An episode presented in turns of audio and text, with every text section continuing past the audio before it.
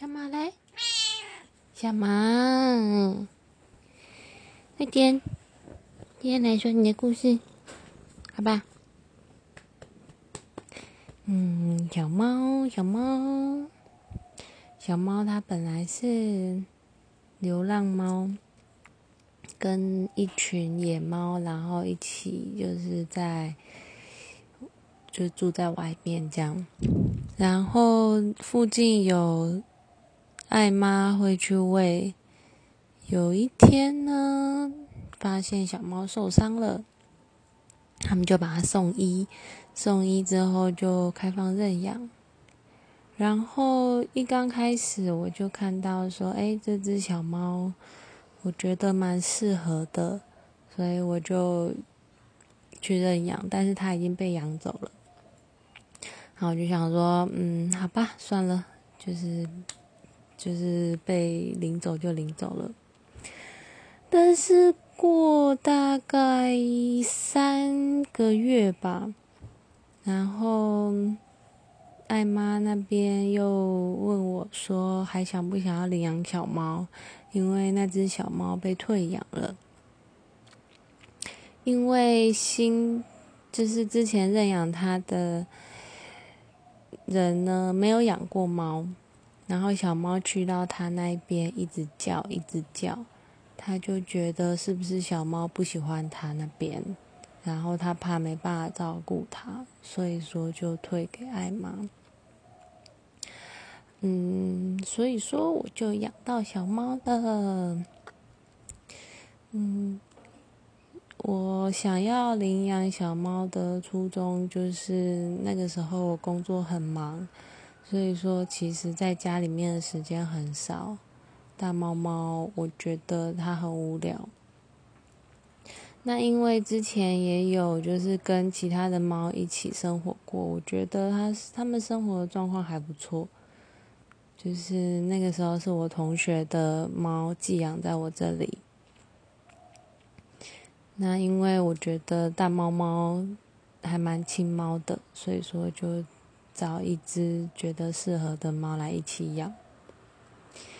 领养了小猫之后，就是的确，我觉得它跟大猫猫蛮合的，蛮合的嘛？他们也没有到就是什么，就是感情超级好，然后一副。就是黏 T T 的样子，是也还好，对，但是他们也不也没有什么打架，然后呃还是很常会互相舔毛啊，一起睡啊，或者是嗯，我后来之就是我自己开始养了之后，给没小猫真的是很喜欢叫，它刚来的时候还好。然后熟了之后，它就是真的是蛮喜欢叫的。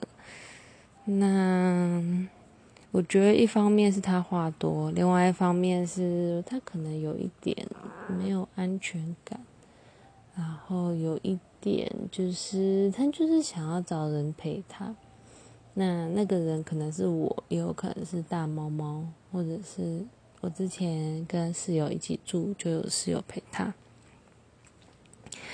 小猫通常就是，呃，如果我不在，它想要找我，它就一直叫，一直叫，就跟，就蛮，我觉得这个行为蛮停留在就是幼猫的时期，因为幼猫就是这样。如果说它想要找母猫，找不到就一直叫，嗯，小猫就是会一直叫，然后一直找我，或者是明明我在，然后它想要找大猫猫。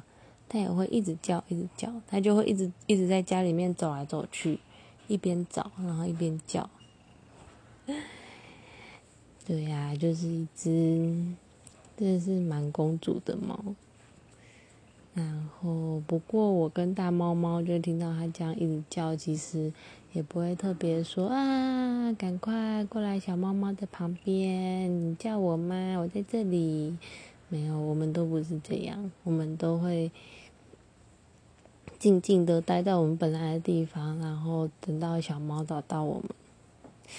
我是不知道大猫猫心里在想什么，我自己呢，是我没有想要鼓励小猫这样一直叫、一直叫的行为，所以说它如果说它一直叫的时候，其实我通常都不会给它有什么反应。那养到现在，嗯，三年吧。其实我觉得它叫的状况跟它的不安全感好很多。它现在其实已经没有刚开始那么容易叫了，很多时候都还蛮安静的，对不对啊，小猫？我在讲这句这一些的时候。小猫它就是一直窝在我旁边呼噜噜，后我就一揉它，嗯，有一点呼噜噜的声音。好了，就这样，小猫的故事，猫猫，早安。